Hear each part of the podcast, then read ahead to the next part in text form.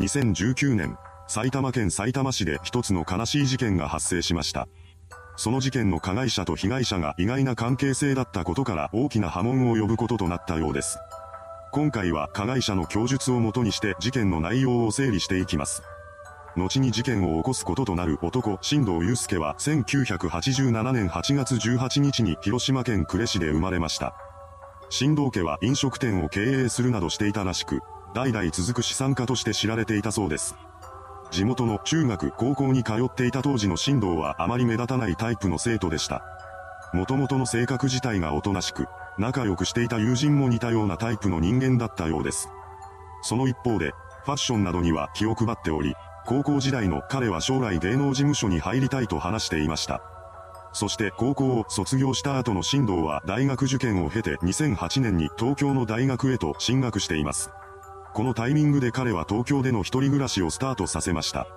高校時代はおとなしい性格だった新藤ですが、大学進学を機に明るく振る舞うようになっていったそうです。いわゆる大学デビューでした。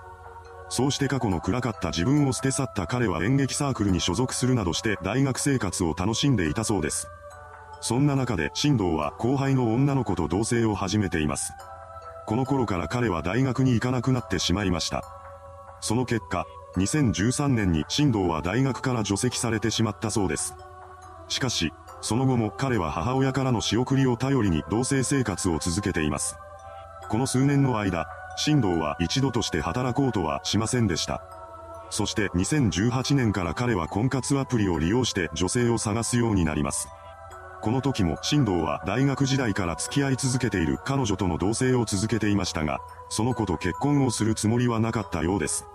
彼は婚活アプリを通じて一人の女性と出会い、彼女とのデートを重ねていきました。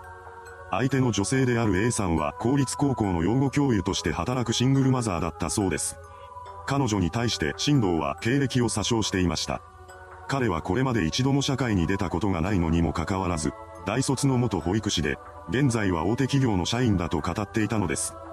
さらに、保育士と社会福祉士の資格を持っているなどという嘘も並べていました。A さんはこの嘘を見抜くことができないまま新藤との関係を深めていってしまいます。その中で新藤との結婚を意識するようになった A さんは彼と子供を会わせることにしたようです。彼女は前夫との間に二人の子供を設けていました。ただ、離婚のタイミングでそれぞれが子供を一人ずつ引き取ることに決まったため、当時の A さんが育てていたのは次男のみだったそうです。次男の名は良介くんで、学年は小学3年生でした。そして彼こそが本事件の被害者となる少年だったのです。母親一人に育てられてきたということで、良介くんは A さんのことが大好きなお母さん子だったと言います。そんな良介くんは周囲の人々からもとても好かれていました。彼は同級生の親と道ですれ違うたびに明るく挨拶をするような礼儀正しい少年だったそうです。また、何事にも一生懸命で、優秀な子供としても知られていました。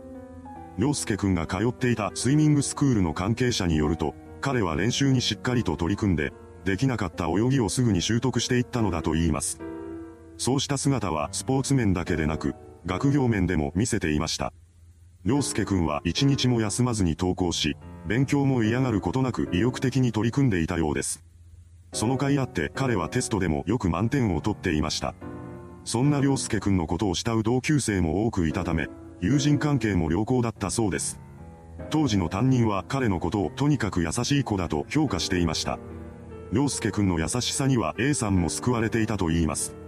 離婚後は女で一つで良介くんのことを育てていた A さんに対して、彼は何度も感謝の手紙を送ってくれました。その内容は次のようなものでした。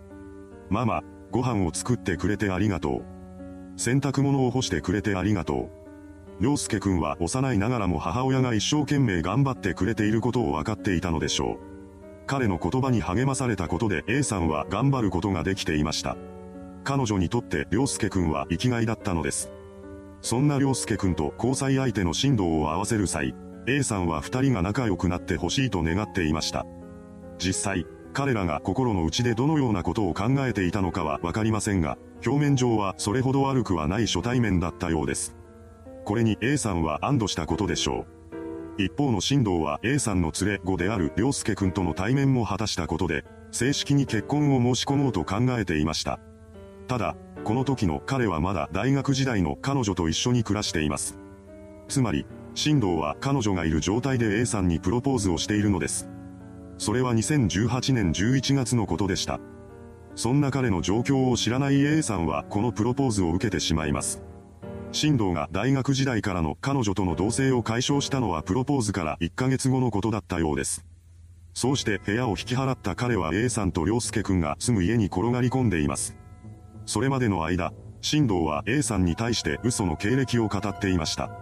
しかし、本当の彼はただの無職です。同棲生活が始まったということで、大企業の社員だという嘘を突き通すのは難しくなってしまいます。そこで新藤は新たな嘘を語り出しました。それは、上司のパワハラがひどくて自宅待機をしているというものだったようです。彼のことを信じきっていた A さんはこの嘘も見抜くことができませんでした。そして2019年3月にはついに入籍を果たしてしまうのです。その流れで新藤は良介くんと養子縁組を結んでいます。ここまで来てから新藤はようやく自分の嘘がバレることを恐れ出しました。このままではまずいと考えた彼は自宅待機中という嘘を貫きながら就職活動を始めています。その際、新藤は履歴書にも嘘の経歴を記していました。内容は A さんに語っていた嘘と全く同じものだったそうです。そのようにして嘘で塗り固めた就職活動はなかなかうまくいきません。その後も新藤の就職先は一向に決まりませんでした。そんな中、彼は良介くんの授業参観や保護者会に行くなどしていたそうです。ただ、良介くんと新藤の関係はあまり良くなかったという話もあります。実際、新藤は良介くんが自分の言うことを聞かないと不満を漏らしていました。新藤はその不満を陰湿な方法で発散し始めます。彼は良介くんの紅白棒とキッズ携帯を隠した上で、困っている良介くんを叱りつけていたのです。自ら隠したのにもかかわらず、新藤はそれを良介くんのせいにし、片付けないからこんなことになるんだよなどと言い放っていました。そうした嫌がらせが続いた中で事件が起こってしまいます。2019年9月17日、良介くんが学校から帰宅してきました。この時、彼は紅白棒を持っていなかったそうです。そんな良介くんを叱りつけた新藤は、なくしたんだから怒られるのは当然でしょと口にします。すると良介くんは突然パニックになり、こう騒ぎ出したそうです。僕なんかいなくなってしまえばいいんだ。死んじゃえばいい。死にたい死にたい。この言葉を聞いた新藤は、そんなこと言ったら、ママが悲しむだろうと怒鳴りつけたのだと言います。これに対して、良介くんは、本当のお父さんじゃないくせにママみたいに言わないでよと返してきたそうです。この返答を耳にした新藤は怒り狂い、背後から電気コードを良介くんの首に巻きつけました。そして数分間にわたってコードを両側から引っ張り続け、そのまま彼を考察してしまったのです。その後、新藤は犯行の隠蔽に取り掛かります。彼はひとまず遺体をどこかに隠し、タイミングを見て離れた場所に遺棄しようと考えていました。そこで新藤が一時的な隠し場所に選んだのはメーターボックスの中だったようです。しかし、メーターボックスの扉には小さな窓がありました。何の細工もせずに遺体を中に入れたら外から丸見えになってしまいます。その状態になることを避けたかった新藤は一度家の中に戻り、黒色のビニール袋を取ってきました。それから彼は遺体をビニール袋に入れた上でメーターボックスの中に隠したのです。そのようにして新藤が隠蔽工作を終えた後に A さんが帰宅してきました。そんな彼女に対して新藤は良介くんが英会話に行った切り替えてこないと説明したのです。